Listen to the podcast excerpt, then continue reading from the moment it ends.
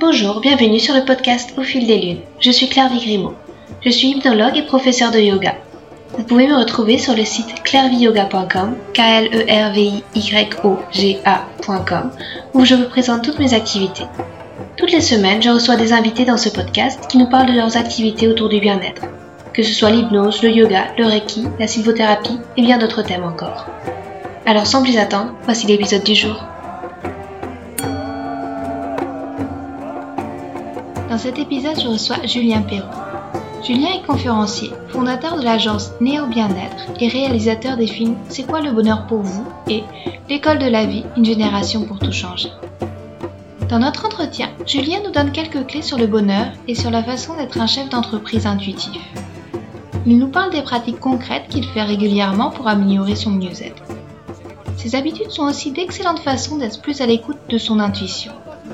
L'intuition, clé vers une porte du bonheur, qui l'a poussé à se rapprocher des personnes qui suivaient le mode de vie qui le faisait rêver, autour de l'aventure et de l'exploration.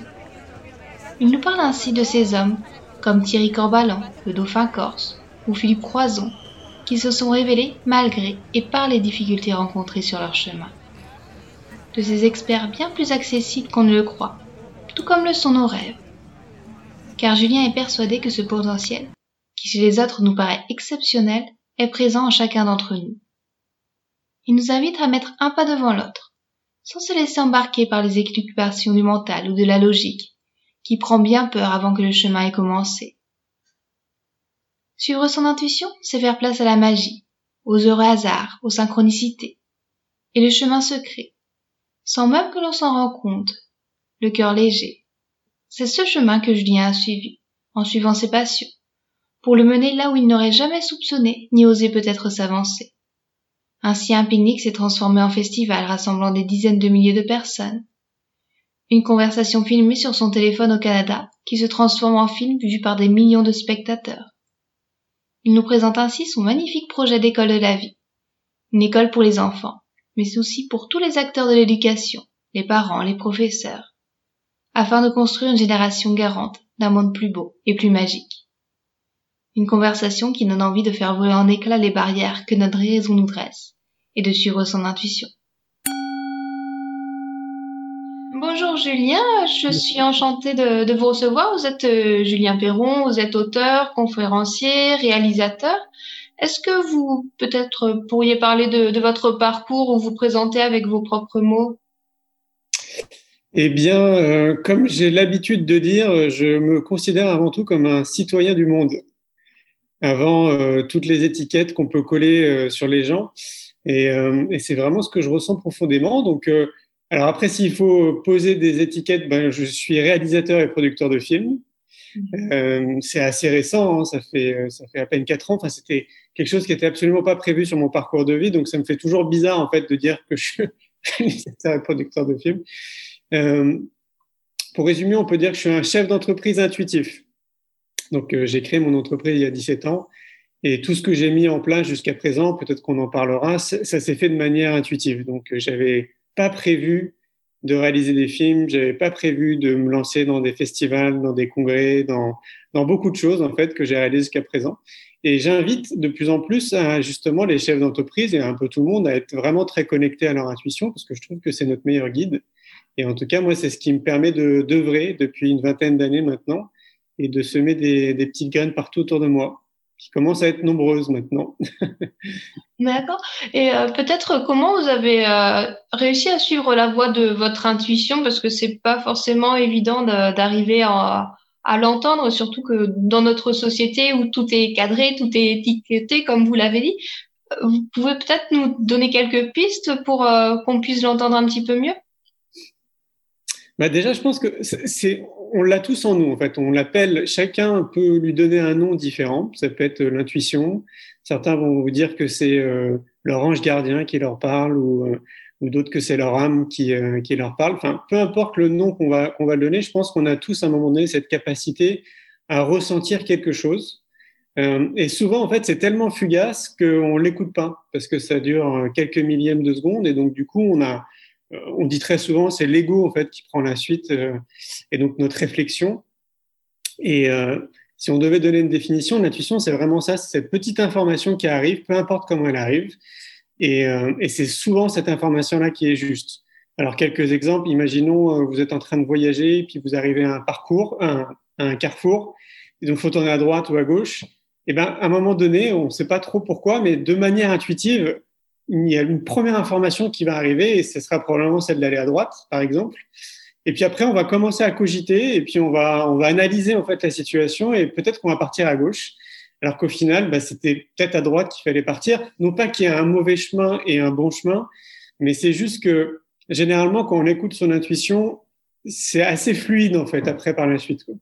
Donc probablement que si on avait écouté notre intuition et qu'on serait parti par la droite, il y aurait des choses assez intéressantes qui, euh, de synchronicité euh, qui peuvent se mettre en place.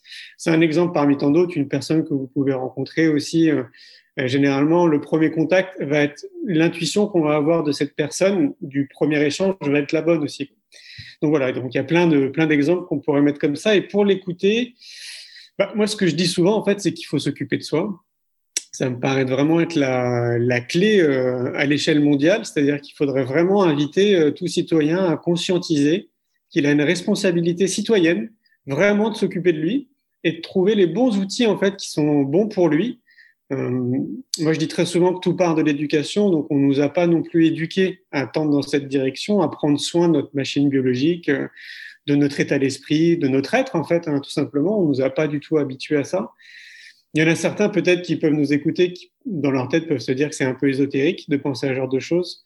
Et en fait, c'est vraiment la clé euh, pour qu'on aille mieux en fait dans notre société, c'est que vraiment chacun euh, trouve les aliments. Alors on peut essayer de donner des, euh, des astuces quoi, qui nous concernent tous. L'alimentation, c'est un point de départ qui est, qui est fondamental. C'est pas moi qui le dis. Hein. Hippocrate le disait déjà à l'époque hein, que ton alimentation soit ton médicament. Donc c'est pas juste des paroles en l'air. Donc, euh, il faut se rééduquer par rapport à notre alimentation et manger des produits qui sont bons pour nous, donc bons pour notre santé, et non pas juste remplir en fait notre estomac parce qu'on a faim. Mais voilà, trouver vraiment les, les, aliments qui vont être bons pour nous. Et donc, c'est très variable d'un individu à un autre. Donc déjà, si on est dans cette dimension-là, qu'on fait l'effort au quotidien de chercher ce qui est bon pour nous en termes d'alimentation, on règle déjà une grande partie de l'équation. Ensuite, bah, il faut trouver un sport, un sport qui nous convient, peu importe ce que c'est. Du coup, euh, comme on est différent, ça peut être de la marche, ça peut être de la natation, euh, du vélo, peu importe. À nous de trouver vraiment ce qui nous fait vibrer, en fait, là où, euh, bah, là où on se sent bien, ce qui nous stimule, ce qui nous donne de l'énergie. Idéalement, de le pratiquer quand même quotidiennement dans la semaine. Donc, il n'y a pas, moi, je vais pas vous dire qu'il faut le faire trois, quatre fois par semaine. je pense qu'il faut essayer de faire du mieux qu'on peut toutes les semaines et donc de tendre dans cette direction, de manger bien, de faire du sport régulièrement, de faire attention à son sommeil. C'est aussi un point de départ qui est fondamental parce que donc il y a plein d'études hein, pour ceux que ça intéresse euh, autour du sommeil. donc c'est c'est vraiment euh, ce qui nous permet de bien commencer notre journée, notamment euh, si on a passé un sommeil réparateur. Et le pompon, la petite cerise sur le gâteau, dans l'idéal, il faudrait pas mettre de réveil. Il faudrait laisser notre corps en fait se réveiller parce que même si on utilise un réveil qui, euh, qui peut nous sembler être un réveil doux, et eh ben malgré tout, ça va nous sortir à un moment donné de justement de notre sommeil. Et peut-être qu'il aurait fallu juste une minute de plus pour que notre corps se réveille euh, tout simplement, et ça va stresser notre corps. Donc ça, c'est pareil, il y a des études qui ont été menées autour de ça. Donc dans l'idéal, et je sais qu'il y en a beaucoup qui vont se dire, oh là là, c'est impossible, mais moi, ça fait... Euh, ah, ça fait 20 ans, quasiment 20 ans que je mets plus de réveil. En fait, c'est assez simple. C'est-à-dire que j'ai étudié le nombre d'heures de sommeil dont j'ai besoin. Et donc, euh, je vois que j'ai à peu près besoin de 7 à 8 heures de sommeil. Et donc, forcément, je me couche en fonction. Donc, euh, voilà. Donc, euh, moi, je suis plutôt un lève-tôt. Donc, du coup, ça veut dire que je me, couche tôt. idéalement, aller aussi dans la nature le plus souvent qu'on peut. là où on se trouve, hein, si on est en ville, ça peut être un parc, euh, si on a la chance d'être à la montagne ou en bord de mer, bah, ça va être la montagne ou en bord de mer. Euh, si on a une forêt pas très loin de chez soi aussi, idéalement d'y aller le plus souvent parce que c'est pareil. Maintenant, il y a des études qui nous montrent les bienfaits de la nature. c'est quelque chose vraiment qui nous recharge. Donc ça, c'est bien de, de, de s'en rapprocher. Moi, j'aime bien, notamment pendant les périodes où il fait beau, euh, d'enlever mes chaussures et de me connecter à la Terre, parce qu'il faut se rappeler qu'on est déconnecté hein, de notre magnétisme en fait terrestre, parce qu'on a des chaussures, parce qu'il y a du bitume. Et en fait, c'est très important pour tous les êtres vivants de notre planète de se reconnecter à ce magnétisme terrestre. Donc, euh, bah, moi, quand je peux, en fait, je le fais. Euh, essayer de s'entourer de gens positifs. Euh, alors parfois, ça peut être embêtant, hein, parce qu'on peut avoir euh, des membres de notre famille, on peut avoir euh, notre chérie, euh, notre femme, euh, qui est pas forcément très positif et qui aura tendance à nous niveler vers le bas. Et ce qui est bon, bah, c'est, c'est pareil. Maintenant, il y a quand même suffisamment d'auteurs aussi qui, qui ont parlé de tout ça, bah, d'essayer de pas de forcément s'en séparer, mais de s'éloigner peut-être tout doucement et d'essayer de changer un peu son entourage et plutôt d'être avec des gens qui sont optimistes, positifs et qui nous nivellent vers le haut. Euh, Qu'est-ce qu'il y aurait d'autre? La méditation. Moi, je pense qu'on peut recommander la méditation à tout le monde. Euh, la méditation, pour ceux qui ne le savent pas, ça n'a rien de religieux. C'est juste un exercice de relaxation. Euh, donc, si le mot méditation ne vous convient pas, ça peut être de la sophrologie. Sophrologie, c'est un peu plus doux, mais dans l'idée, hein, dans l'inconscient collectif, mais l'idée de base est la même. En fait, ce sont juste des exercices de relaxation. Donc, l'idée, c'est vraiment de, prendre un petit peu de temps dans une journée. Ça peut être 5 minutes, 10 minutes. Et puis, juste de souffler, en fait, juste de se poser. Euh, la base, j'ai envie de dire, de la méditation, c'est de s'asseoir, par exemple, sur une chaise ou sur quelque chose sur lequel vous vous sentez bien, d'avoir le dos droit idéalement de fermer les yeux et puis de vous concentrer sur votre respiration. Euh, rien que ça, c'est pareil. Maintenant, on a des études, merci à Mathieu Ricard, euh, qui confirment en fait tous les bienfaits de la méditation. Donc, pour tous les sceptiques, regardez sur Internet, regardez, il y a plein de livres que vous pourrez trouver aussi euh, chez votre libraire préféré. Il y a plein d'études qui montrent les bienfaits et 5 à 10 minutes pourraient suffire en fait. Donc, c'est quand même pas grand-chose sur une journée de 24 heures. Sachant qu'il y en a beaucoup qui méditent sans s'en rendre compte, euh, je donne souvent cet exemple. Moi, par exemple, j'aime bien faire la vaisselle et quand je fais la vaisselle, bah, je pense que je suis en pleine méditation parce que je suis très concentré en fait sur ma vaisselle pour qu'elle soit propre. Euh, quand je fais du vélo aussi, bah, je suis concentré euh, sur mon vélo en fait, sur ma respiration, sur l'environnement qui est autour de moi. Et donc ça, c'est aussi de la méditation. Quand vous marchez en pleine conscience, vous êtes aussi dans un instant méditatif. Donc tout ce qu'on pourrait faire en pleine conscience, qu'on est vraiment concentré sur quelque chose, quelque part on est en méditation. Donc euh, euh, quand vous êtes concentré sur votre travail, bah, quelque part vous êtes aussi en méditation. Voilà des petits euh, outils de notre quotidien qui sont pas si compliqués que ça en fait à mettre en place. La difficulté, je pense, pour beaucoup d'entre nous, c'est justement de l'ancrer et que ça devienne une habitude et donc de le tenir en fait dans le temps. C'est-à-dire que c'est un peu comme les régimes. Il y en a qui vont faire des régimes, ça va tenir pendant une semaine, deux semaines, un mois, puis après ils vont passer à autre chose.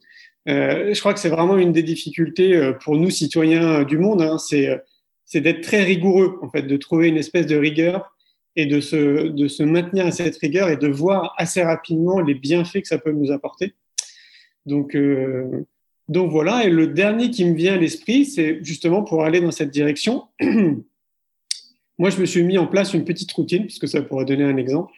En fait, tous les matins, quand je me réveille, donc je me réveille entre 5h30 euh, et 6h30 à peu près. Donc, je m'étire dans mon lit un peu comme un chat.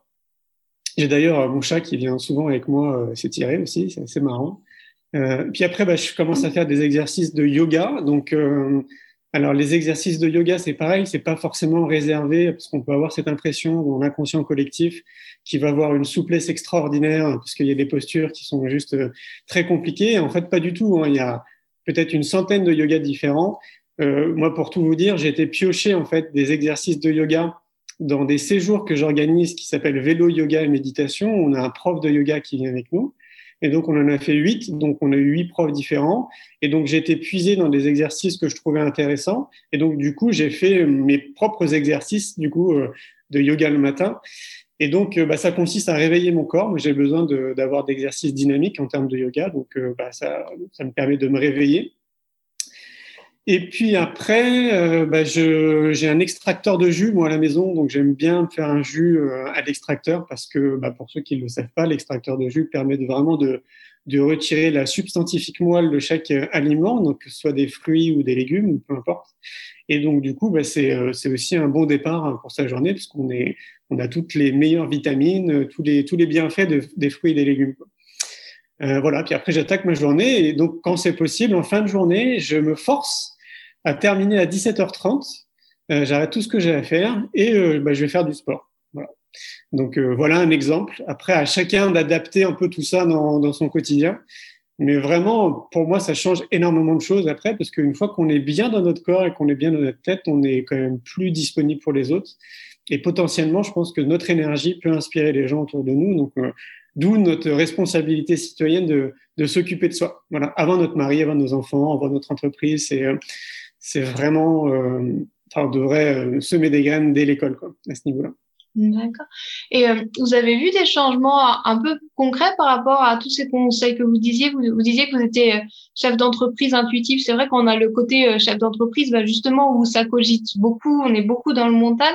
Est-ce que vous avez vu peut-être des décisions surprenantes qui ont été prises en, en suivant des personnes qui se sont reliées plus à, avec leur intuition, avec les, les pratiques que, que vous, dont vous en avez parlé? Bah, Très clairement, parce que déjà, euh, j'invente rien.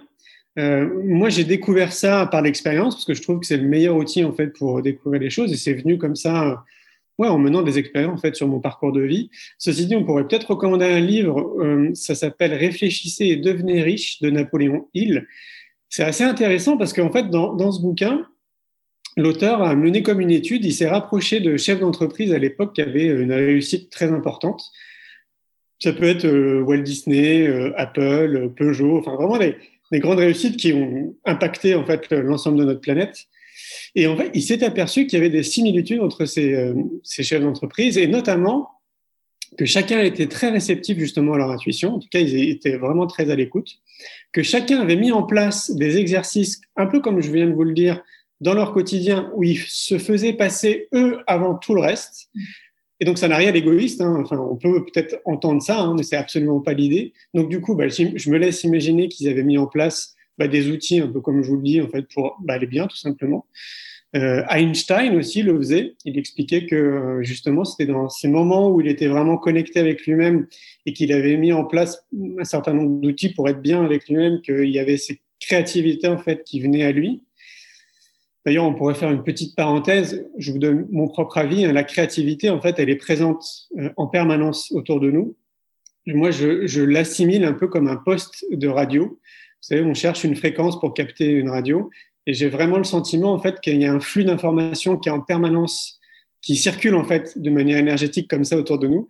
Et à un moment donné, c'est comme si, euh, comme si on se câblait hein, ou comme si on trouvait la bonne onde. Et d'un coup, il y a une information qui arrive. Et moi, j'ai pris l'habitude maintenant, en fait, comme j'ai l'impression que cette information ne, ne m'appartient pas, de la noter. et c'est comme ça, je pense que qu'on est peut-être un peu plus câblé avec notre créativité parce que voilà, quand on s'occupe de soi, à un moment donné, on est beaucoup plus réceptif à notre entourage, plus réceptif à ce qu'on peut appeler des, énergies, quoi, plus réceptif à la nature. Et donc, du coup, notre créativité aussi est décuplée. Et donc, euh, moi, je suis le premier en fait à vous le dire parce que, comme je vous le disais, je suis un chef d'entreprise intuitif. Mais je vais vous donner un exemple. Par exemple, le Festival pour l'école de la vie. Ça fait euh, cinq ans maintenant qu'il existe. Et à l'époque, euh, j'avais pas imaginé faire un festival. Moi, à l'époque, j'ai créé un pique-nique. Alors, pourquoi j'ai créé un pique-nique? Parce que j'avais écrit un article de sur un projet d'école que j'ai envie d'ouvrir, qui est une école nouvelle que j'ai appelée l'école de la vie. Euh, j'ai publié cet article sur notre site et puis en l'espace de trois mois, j'ai reçu 600 emails de personnes qui voulaient m'aider à créer cette école. Et donc, je pouvais pas répondre à tout le monde. C'était euh, beaucoup trop important, en fait, comme flux d'emails. Et puis, il fallait, à mon sens, prendre le temps, en fait, de répondre convenablement à chaque, euh, chaque requête. Et donc, intuitivement, je me suis dit, tiens, je vais organiser un pique-nique. Alors, euh, bah, du coup, j'en ai parlé à l'époque euh, aux personnes qui travaillaient avec moi et je leur ai dit, ça vous dit? On se dit, bah oui, tiens, pourquoi pas, c'est une bonne idée. Donc, du coup, on s'est lancé dans cette idée, on a commencé à communiquer autour de ça. Et puis, on a vu que ça prenait, en fait, que les gens étaient vraiment très intéressés par l'idée. Il y a même des personnes qui nous ont demandé de donner des conférences. Et nous, on n'avait pas imaginé ça. Après, il y a d'autres personnes qui nous ont demandé s'ils pouvaient venir avec une table et des chaises pour proposer des jeux, euh, des outils autour de l'éducation. Ça, on ne l'avait pas imaginé. On se dit, bah, pourquoi pas. Donc, on s'est retrouvé sur le plateau du Larzac à défricher toute une forêt pour essayer d'accueillir euh, euh, un espace, en fait, pour qu'il y ait des exposants, entre guillemets. Bref, on passe une journée magnifique. Donc, ce pique-nique a bien lieu. Il y a bien 600 personnes qui viennent. Donc, c'est un gros pique-nique. on passe un, une merveilleuse journée. Et à l'issue de cette journée, on se dit de manière très pragmatique, bon, c'était génial, humainement, on a passé un moment qui était magnifique. On avait envie, en fait, que, cet élan, en fait, perdure. Donc, il y avait un côté un peu frustré de se dire, ah mince, c'est qu'une journée, il faut déjà remballer, quoi, en gros. Et on se dit, bon, allez, l'année prochaine, on fera ça sur trois jours. On fera ça à Montpellier parce que ce sera plus accessible que le plateau du Larzac. Et puis voilà. Et dans nos réflexions, on se dit, bah, tiens, on va appeler ça un festival. Mais on n'avait pas passé de coup de fil à des organisateurs, à des gens dont c'est le métier. On s'est juste dit, tiens, on va appeler ça un festival parce qu'il y a un côté festif, en fait, derrière tout ça. Et voilà, on passe donc de 600 personnes pour le pique-nique à l'année d'après à un festival où il y a 9000 personnes qui viennent et nous, on n'était pas du tout euh, prêts en fait à ça. Enfin, dans notre tête, on n'avait pas imaginé qu'il y ait 9000 personnes euh, qui allaient venir. Et donc, on s'est transformé en agence euh, d'événementiel sans le vouloir. Donc voilà, maintenant, il y a 15 000 personnes qui viennent au festival. Et si on m'avait dit à l'époque l'énergie, le temps que ça peut prendre, pour nous, c'est un an de préparation pour six personnes à temps complet, juste pour trois jours dans l'année. Mais je peux vous dire, en fait, j'aurais dit non. Mais écoutez, non, moi, je suis trop occupé déjà avec mon agence. On n'a pas le temps de s'occuper d'un festival. Euh, le congrès innovation en éducation, c'est pareil. Euh, les films que j'ai réalisés, alors je peux vous le dire aussi, le film C'est quoi le bonheur pour vous? C'est assez incroyable parce que là, c'est quand même plus de 2 millions de personnes qui ont vu le film. Et euh, bah, pour moi, c'est un, truc de dingue, en fait. Parce que je, vous laisse vous mettre à ma place. Moi, comme je me considère comme un citoyen lambda, comme un citoyen du monde, euh, je pars à un moment donné euh, au Canada et j'ai une idée en dormant chez quelqu'un. On est dans la cuisine, j'ai mon téléphone portable qui est à côté de moi et je lui dis c'est quoi le bonheur en fait pour toi? Et avant qu'elle me réponde, je dis attends 30 secondes, je vais prendre mon téléphone. Si ça te dérange pas, je vais te filmer avec mon téléphone. Mais je savais pas ce que je faisais en fait à l'époque. C'était encore quelque chose de très intuitif. Et donc je fais ça, je regarde cette vidéo le soir, je trouve ça génial et je me dis tiens je vais rester un mois au Canada, je vais en profiter pour les gens que je vais croiser pour leur poser cette question. Et puis, s'ils sont OK, je vais les filmer avec mon téléphone. Et en fait, je me suis laissé prendre dans le jeu. Euh, et ça a duré pendant quatre ans. En fait, pendant quatre ans, j'ai été dans 25 pays en profitant de mes déplacements professionnels et personnels. Et à chaque fois, en fait, j'étais euh, soit avec mon téléphone, soit après, par la suite, je me suis équipé de caméras, parce que bah, j'ai appris euh, sur le terrain, en fait, par l'expérience. Et donc, j'ai interviewé 1500 personnes. J'avais 300 heures de rush. Et au bout de quatre ans, je me suis dit, intuitivement, tiens, je vais faire un film. Mais c'était plutôt avec un entrain, c'est toujours avec beaucoup d'entrain en fait. Euh, quand on se lance dans des projets comme ça, c'est parce que on se lance vers quelque chose qui nous parle, on se lance vers quelque chose où on sait que ça va nous apporter en fait euh, quelque chose de positif. En fait, c'est comme si on se lançait vers quelque chose qui nous fait vibrer. Et ça, on peut vraiment l'adapter à, tout le monde. C'est-à-dire qu'à partir du moment où on se lance vers quelque chose qui nous fait vibrer, on met de l'énergie en fait dedans de manière euh, spontané en fait, parce que c'est vraiment quelque chose qui nous parle. Donc, je me dis, tiens, je vais réaliser un film. Et puis en fait, bah, j'essaie de faire la bande-annonce et je me vois que c'est un métier. En fait, c'est pas du tout mon métier, moi, de réaliser des films. Euh, et je me dis, tiens, il faudrait vraiment que je tombe sur quelqu'un qui pourrait m'aider, dont c'est le métier, et qui est passionné de cinéma et qui pourrait euh, m'aider à monter, euh, à monter ce projet. Et au moment donné où je pense à ça, je reçois un coup de fil au bureau d'un jeune homme qui cherche un stage qui me dit voilà, écoutez, moi j'ai 30, 34 euh, ans, je crois, à l'époque. Euh, j'ai 10 euh, ans d'expérience dans le cinéma. Je suis en train de refaire une formation en 3D et je cherche un stage dans une entreprise. Et votre entreprise me plaît bien par rapport aux valeurs que vous véhiculez. Est-ce que mon profil, en fait, pourrait être intéressant pour vous? Et je lui dis écoutez, Laurent, je ne sais pas si vous tombez au moment, mais moi j'ai envie de réaliser un film qui va s'appeler probablement C'est quoi le bonheur pour vous? Je ne sais pas trop encore mais je ne sais pas réaliser un film. Est-ce que vous pensez que sur les trois mois de stage que vous allez avoir, vous pouvez euh, faire quelque chose? Et il rigole au téléphone et il me dit, vous savez, c'est marrant parce qu'il y a quelques mois en arrière, j'ai réalisé un court métrage que j'ai appelé C'est quoi le bonheur pour vous? Ah, je lui dis, il faut absolument qu'on se rencontre. Et donc, on s'est rencontrés et puis voilà, en neuf mois, on a monté ce film. Après, on a commencé à communiquer autour du film et voilà, trois ans après, c'est deux millions de personnes qui ont vu ce film. J'ai été dans 350 salles de cinéma. J'ai été dans une dizaine de pays pour représenter le film et dans, dans des tournées. Et donc, nous, on s'est transformé après en maison de production de films, alors que c'était pas notre métier d'origine. Et tout ça pour vous dire quoi? Pour vous dire que si j'avais fait la démarche de contacter des producteurs, de contacter des réalisateurs de films, pour qu'ils me donnent des astuces pour m'expliquer un peu euh, les tenants et les aboutissants en fait de réaliser un film, la post-production, la réalisation, le temps après de pour aller communiquer en fait autour du film, puis aller dans des, dans des salles de cinéma, je l'aurais jamais fait. Je l'aurais jamais fait parce que ça, ça nous a pris un temps au corps énorme. Donc voilà. Donc moi, ce que je pense, c'est, c'est qu'à partir du moment où on écoute notre intuition, on se lance dans des projets qui nous font vibrer, euh, on n'est pas dans une, dans une réflexion euh, purement pragmatique. Et c'est là où, à mon avis, la magie opère en fait. En tout cas, moi, c'est comme ça que je le vis. C'est tout devient très fluide. Il y a beaucoup de synchronicité qui se mettent en place. Et à chaque fois, ça me conforte en fait dans le choix que j'ai fait en me disant, bah oui, visiblement, c'était dans cette direction qu'il fallait aller. Quoi. Mm. Donc, je peux que recommander euh, les chefs d'entreprise, les citoyens, en fait, globalement, à être très attentifs à leur, leur intuition. Quoi. Moi, ça vient avec des frissons. Quand j'ai des frissons, euh, c'est que généralement, c'est bon signe. Bah, après, c'est vrai que c'est deux magnifiques projets, que ça soit C'est quoi le bonheur pour vous et, l'école de la vie. C'est des belles valeurs qui, qui sous-tendent tout ça. Donc, euh, c'est très porteur aussi. je, comprends que ça, ça puisse vous faire vibrer. Et euh, bah, peut-être revenir quelques instants sur c'est quoi le bonheur pour vous? Est-ce que peut-être quelques concepts clés sur, sur sur des leçons que vous avez pu apprendre durant ces, années de tournage, sur bon, aussi euh, l'impact que ça a eu, suivant euh, sur les euh, millions de téléspectateurs qui l'ont vu. si, si en quelques mots, vous pouvez vous exprimer sur cela. Oui, bien sûr. Attendez, j'arrive deux minutes. Hein. Je vais juste allumer une lumière.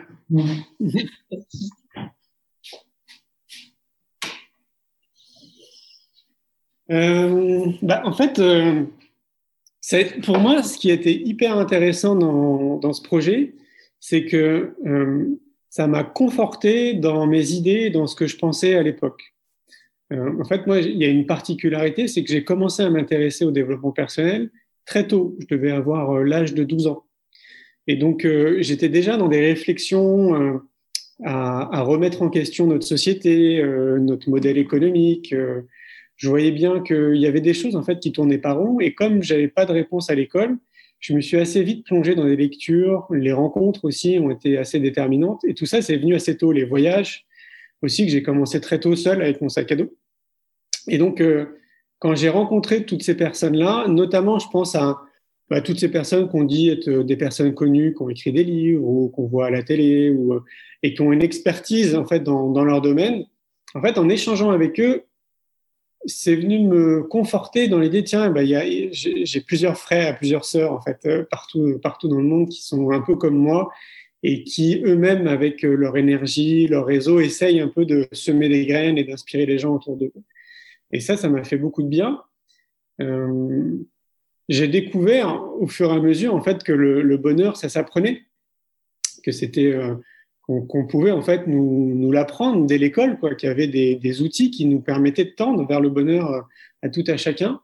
Et ça, j'ai trouvé ça intéressant et je suis tombé sur des études intéressantes. Il y en a une qui est très connue, euh, qui a duré pendant 75 ans et qui était justement l'objet de montrer bah, c'est quoi en fait le, le bonheur, quoi, qu'est-ce qui nous permet de tendre vers le bonheur? Et, ce qui est ressorti de tout ça, c'est que c'est le lien social en fait, c'est le, lien qu'on crée, euh, alors que ce soit en termes d'amitié, au niveau de notre famille ce contact social est très important. On le mesure encore plus là depuis ces épisodes qu'on vit euh, bah, depuis le mois, de mars dernier, avec ces périodes de confinement. On a bien vu que euh, toutes les plateformes de streaming ont très bien fonctionné. On avait besoin de, de ce contact. Alors, ça remplace pas le contact physique, mais on avait besoin quand même d'échanger comme ça.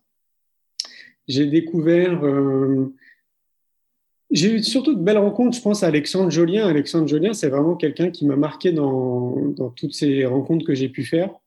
Euh, moi, j'invite tout le monde aussi à aller dans cette direction. Ce que je veux dire par là, c'est imaginons vous avez un rêve. Imaginons, euh, je sais pas, euh, votre rêve, c'est de devenir un explorateur, par exemple, devenir un aventurier. Eh ben, parmi plein d'outils, parce que c'est toujours multifactoriel, ce qui pourrait vous permettre de tendre vers cet objectif, vers ce rêve, ce serait justement en fait de vous rapprocher d'explorateurs, d'aller à la rencontre en fait des gens qui potentiellement peuvent vous inspirer. Euh, parce que quand on est en contact avec ces gens, ça, génère une nouvelle énergie en fait, ça génère quelque chose qui est qui est assez fort et ça il faut le vivre en fait, il faut vraiment être dans l'expérience pour se rendre compte. Euh, moi, je sais que j'ai ce terrain-là, aventurier, et pendant le film C'est quoi le bonheur pour vous? Je suis, je suis allé à la rencontre justement d'aventuriers, euh, mais pas n'importe lesquels en fait. Je sais pas si vous connaissez Philippe Croison. Philippe Croison, c'est une personne qui a plus de bras et plus de jambes. Euh, c'est un aventurier qui est assez connu hein, maintenant. Euh, il est extrêmement médiatisé, bah, justement parce qu'il n'a plus de bras et plus de jambes, et qui réalise des, aventures extrêmes que même une personne valide en fait ne ferait pas. C'était une personne valide, hein, comme vous et moi, euh, et donc il avait une vie tout à fait normale, une vie de famille vraiment classique, avec un job très classique, pas sportif pour un clou. et puis il a cet accident qui, qui lui enlève bah, tous ses membres et il s'aperçoit au fur et à mesure des années qu'il commence à développer une espèce de résilience, une espèce de force qu'il soupçonnait pas. Et puis euh, il me dit pendant l'interview, mais tu sais Julien, euh, l'homme que je suis aujourd'hui, euh, je suis épaté parce que je pense que j'aurais pas eu cet accident, je serais pas l'homme que je suis aujourd'hui. Et donc je me suis dit c'est quand même fou quoi. Il faut quand même pas attendre d'avoir un accident, d'avoir une personne qui décède autour de nous pour générer ce type de déclic et voir en fait qu'on a un potentiel et qu'on est extrêmement limité on se fixe des barrières en fait dans notre quotidien, peu importe lesquelles, mais que on s'auto-limite en fait en permanence dans le potentiel qu'on pourrait développer. Après, je rencontre un autre gars qui s'appelle Thierry Corbalan. D'ailleurs, j'ai vu, là, il est passé sur France 2 il n'y a pas longtemps. Il y a une magnifique interview sur lui. Donc, lui, il a plus de bras. Lui aussi, il a un accident. Il passe avec une canne à pêche sur, euh, sur des voies ferroviaires. La canne à pêche touche les voies électriques. Il est euh, électrifié, donc du coup, il perd ses bras. Et euh, il est devenu ce qu'on appelle maintenant l'homme dauphin. Lui, il vit en Corse. Et là, par exemple, il a fait un challenge il n'y a pas longtemps. Il a traversé, il a fait 180 km à la nage, donc sans bras. On l'appelle l'homme dauphin du coup parce qu'il a une monopalme, donc du coup il nage comme un dauphin. Hein, je vous laisse imaginer, c'est c'est un exploit qui est juste dingue. Et lui, en fait, me dit la même chose. Alors qu'ils se connaissent pas, hein, Thierry, euh, il me dit la même chose. Il me dit, c'est Julien, en fait, je serais pas l'homme que je suis si j'avais pas eu cet accident. En fait, il s'est rendu compte de ses capacités et sans cet accident, bah, il serait probablement jamais lancé dans ce type d'aventure. Donc maintenant, il a créé une association. Cette association a pour but justement de, euh, valoriser le fait que bah, on peut euh, sortir de, ce concept de dire bah voilà, je suis handicap, donc du coup, bah, je suis limité en fait dans ma vie. Par exemple, Thierry, il a plus de bras, mais il a une voiture, donc on a on a adapté en fait sa voiture et donc il, réussit à conduire aussi une voiture. Il arrive globalement à être autonome. Donc il faut une force, hein, c'est clair, il faut une force. Euh, ça, c'est indéniable, mais ça veut dire quand même qu'on a cette force, quoi, qu'on peut le faire. Que si Thierry l'a fait, si Philippe l'a fait, ça veut dire qu'on peut le faire, en fait. Et puis, je rencontre un autre gars qui s'appelle Franck. Euh, et Franck, euh, lui, s'est fait arracher la jambe droite sur un porte-avions, plus jeune, donc en période de guerre. Et donc, c'est pareil, un explorateur. Lui, il a traversé Groenland, il a traversé la Manche. Et voilà, en fait, toutes ces personnes-là, à chaque fois, pour moi, ils, te, rappellent un peu à cette en disant, euh, bah, ça minimise un petit peu les problèmes de ton quotidien. Quoi. Et, euh, et c'est ça, moi, que je trouve intéressant. Donc, s'il y a des personnes qui sont, à un moment donné, qui ont envie de mettre de l'énergie pour réaliser leurs rêves et devenir explorateurs, il faut aller à la rencontre de ces gens-là. Il faut se donner les moyens. Et très souvent, euh, ces personnes-là vont pas dire non. C'est ça qui est, qui est, assez amusant, parce qu'on peut se fixer des, des barrières et se dire, ah non, attends, si je contacte par exemple Philippe Croison, il doit recevoir tellement d'appels, tellement d'emails qu'il n'aura jamais envie de me voir et qu'il va même pas m'accorder cinq minutes au téléphone. Quoi. Mais moi, si j'avais pensé comme ça à l'époque, ben, je les aurais pas rencontrés en fait ces gens. Quoi. Et puis, j'ai, rencontré quand même énormément de personnes. Donc euh, voilà, il faut se rappeler de pas se fixer, enfin d'essayer de pas trop se fixer de limites et de croire vraiment à ce potentiel de la vie. Et puis surtout d'essayer. On risque rien à essayer. Quoi. Mm. Donc euh, voilà mon conseil. D'accord. Et euh, c'est cette envie de, de, transmettre tout cela, de développer ces potentiels que, que, vous développez avec l'école de la vie. Qu'est-ce qu'il y a derrière ce, ce projet? C'est euh, vraiment transmettre tout cela aux, enfants avec une nouvelle sorte d'éducation? Pour moi, le projet de l'école de la vie, c'est un projet qui est extrêmement vaste. Déjà, le, le postulat de départ, c'est de se dire que tout part de l'éducation. Mm je vous invite d'ailleurs à faire l'exercice. Hein. Enfin, moi, j'ai retourné les choses dans, dans, tous les sens et j'ai vraiment le sentiment que tout part de là. Euh, pourquoi? Si on veut une société nouvelle, si on a envie de répondre à ces enjeux-là qu'on a depuis des années et qui ne s'arrangent pas avec le temps, hein, les enjeux économiques, environnementaux, euh, sociétals, de l'ordre de la santé, de l'agroalimentaire, pardon, euh, de l'éducation, en fait, on a vraiment besoin, à mon sens, de personnes qui réfléchissent différemment que les personnes qui sont actuellement, j'ai envie de dire, euh, qui, qui, peuvent prendre des décisions en fait. Mm. Et pour ce faire, il faut qu'on change notre, notre façon de penser. Donc notre façon de penser, elle est intimement liée à ce qu'on nous a appris à notre éducation, que ce soit à l'école, que ce soit nos parents. Et donc, euh, ce qui, pour moi, ce qui manque encore à l'heure d'aujourd'hui dans nos écoles, et on peut vraiment le généraliser à, l'Europe et à beaucoup de pays dans le monde, c'est que on est dans un principe qui date à peu près d'un siècle où on essaie de nous, intégrer du savoir, en fait. Donc, on, on, travaille beaucoup notre intellect et notre cerveau, mais on met totalement de côté notre être. Et c'est ça, je pense, la clé du succès, c'est reconnecter un petit peu les gens ou accompagner les, les, enfants le plus tôt possible, et donc du coup, bah, les futurs parents aussi. Hein. Euh, c'est pour ça que je pense qu'il faut une génération pour changer les choses, les accompagner à se révéler tel qu'on est. Et c'est ça le gros challenge, parce que dans des classes de 30 avec euh, peut-être huit formes d'intelligence différentes, c'est très challengeant de se dire mais comment il va faire l'enseignant Parce que d'ailleurs, on peut faire une parenthèse, il faut remercier les enseignants, ils font un, un job qui est pour moi extraordinaire et on le dit pas assez, ils sont souvent pointés du doigt, je trouve. Euh, et ça ne doit pas être évident, à mon avis, d'être enseignant parce que déjà, il faut gérer les enfants qui n'ont pas envie d'aller à l'école avec huit formes d'intelligence différentes, essayer d'accompagner du mieux qu'on peut chacun et en plus avoir les parents sur le dos qui eux-mêmes ont des attentes qui sont purement des attentes sociétales de réussite. Donc c'est franchement bravo pour ce que vous faites les enseignants, s'il y en a qui nous écoutent. Et donc essayer de trouver de comment on pourrait mener des expériences au sein de nos écoles, peut-être pourquoi pas accompagner de scientifiques hein, qui pourraient valider des, des process, avec tous ces outils en fait qu'on a autour de nous. C'est-à-dire qu'on a des milliers de professionnels qui proposent des outils qui pourraient très bien s'intégrer au sein de l'éducation nationale. Euh, ça commence à se faire hein, depuis des années, hein, ça, ça, y va, mais tout doucement. Mais il faudrait que ça s'accélère peut-être un peu plus et accompagner de scientifiques pour qu'on puisse valider des process. Parce qu'on est dans une société où on accorde beaucoup de crédit aux scientifiques, donc il faudrait vraiment des chercheurs qui se penchent sur la question et qui disent voilà, nous on était dans des classes avec euh, des enseignants, on a fait tel protocole, ça, ça marche super bien. Dans l'idée d'accompagner les enfants vraiment dans ce qu'ils sont. Donc en fait, de les accompagner vers ce qui les fait vibrer, de les accompagner à comprendre ce que c'est leurs émotions, comprendre en fait leur machine biologique, euh, comprendre comment fonctionne la vie, la nature, euh, comment poussent les champignons, les carottes. Euh, euh, voilà, enfin, vraiment, essayer d'équilibrer l'être et le savoir. Ça, ça serait pour moi l'idéal. Donc, une fois de plus, on tend dans cette direction. Donc, peut-être que si on refait une, une interview d'ici 15-20 ans, bah, les choses auront vraiment bien évolué. Et donc, le projet de l'école de la vie, c'est un projet qui est ambitieux dans la mesure où c'est pas juste une école pour les enfants. Moi, ce que je souhaite, c'est un centre de formation pour les parents, un centre de formation pour les enseignants et puis une école pour les enfants. Parce que, à mon avis, euh, si on veut bien faire, il faut vraiment réunir les trois. Si on s'occupe que des enfants avec les écoles alternatives qu'on a aujourd'hui, euh, qui sont très intéressantes, hein, peu apportent les courants qui sont mis en place, bah, on s'occupe que des enfants. Donc, je, me laisse imaginer l'enfant après qui rentre à la maison. Et si les parents bah, ne sont pas dans la continuité de l'énergie qui a été mise en place au sein de l'école, bah, on passe à côté de quelque chose. Donc il faut, euh, il faudrait même carrément une, journée un peu de sensibilisation pour les futurs parents, un peu comme euh, la sensibilisation routière, où il y aurait des professionnels qui pourraient driver un peu ces futurs parents, juste en, éclairant, en semant des graines, en inspirant un petit peu, en disant voilà potentiellement comment ça peut se passer, qu'est-ce qui peut vous attendre. Euh, notamment dans le fait que ça va complètement changer, bousculer votre vie, enfin, plein de choses, quoi, en fait. Une espèce de sensibilisation, quoi, en gros.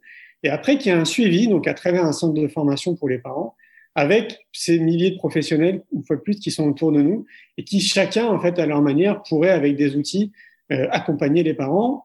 Et donc, pareil pour les enseignants, qui est les formations.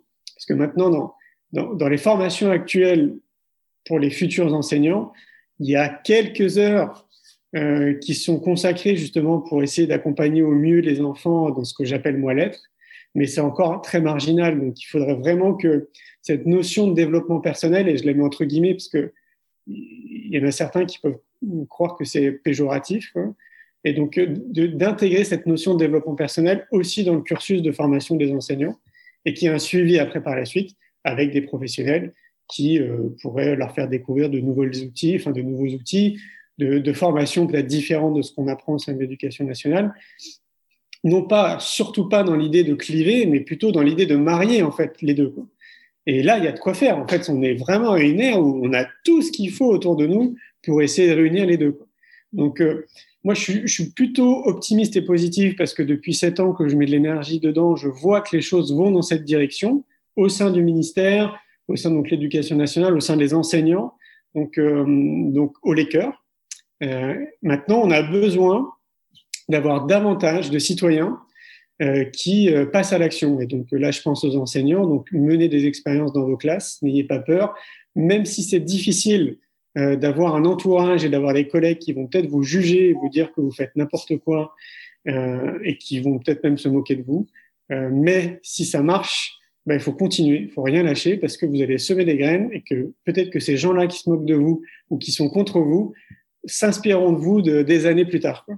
Et c'est ça qui est peut-être compliqué, hein, c'est de rien lâcher en fait. Et moi je dis, je donne mon exemple. Hein, si si j'avais lâché prise euh, sur euh, tout ce qu'on a pu me dire depuis que j'ai créé mon activité depuis 17 ans maintenant, bah, je serais pas là aujourd'hui à discuter avec vous. Donc, euh, et pour ce faire, il faut s'occuper de soi. Parce que si on s'occupe de soi, on est bien. Donc, on, on, a davantage confiance en soi. Et, et, et donc, du coup, je pense qu'on intercepte mieux ces regards peut-être négatifs ou ces jugements qui peuvent être négatifs parce que nous, on croit réellement à ce qu'on fait et on sait que potentiellement, ça peut changer la vie des enfants si c'est des enseignants.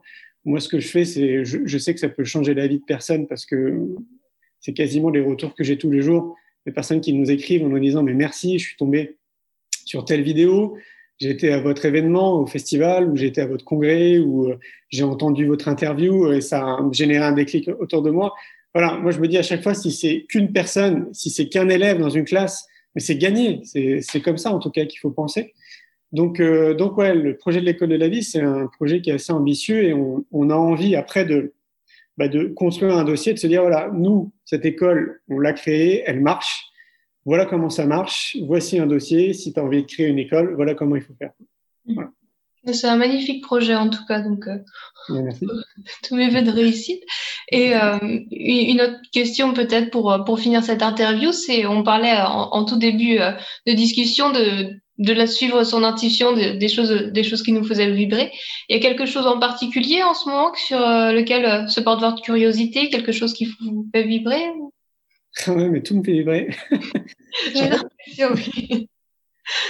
J'ai une liste maintenant de 16 projets sur mon bureau. J'en avais 17 il n'y a pas longtemps. Euh, mais là, je suis content. On est en train de mettre en place un nouveau projet euh, bah, qui, sera, euh, qui sera disponible maintenant, je pense, à partir de. En tout cas, on va en parler à partir de janvier et il sera disponible à partir de février. Donc, ça, c'est chouette. Donc, oui, j'ai encore 16 projets qui me font une à, à mettre en place. Et sinon, dans le plus chaud, là, parce qu'on est vraiment très content, ça a été deux ans de préparation. On a créé un jeu de cartes qui s'appelle C'est quoi le bonheur pour vous? Qui est la suite, en fait, quelque part la suite, le prolongement du film C'est quoi le bonheur pour vous?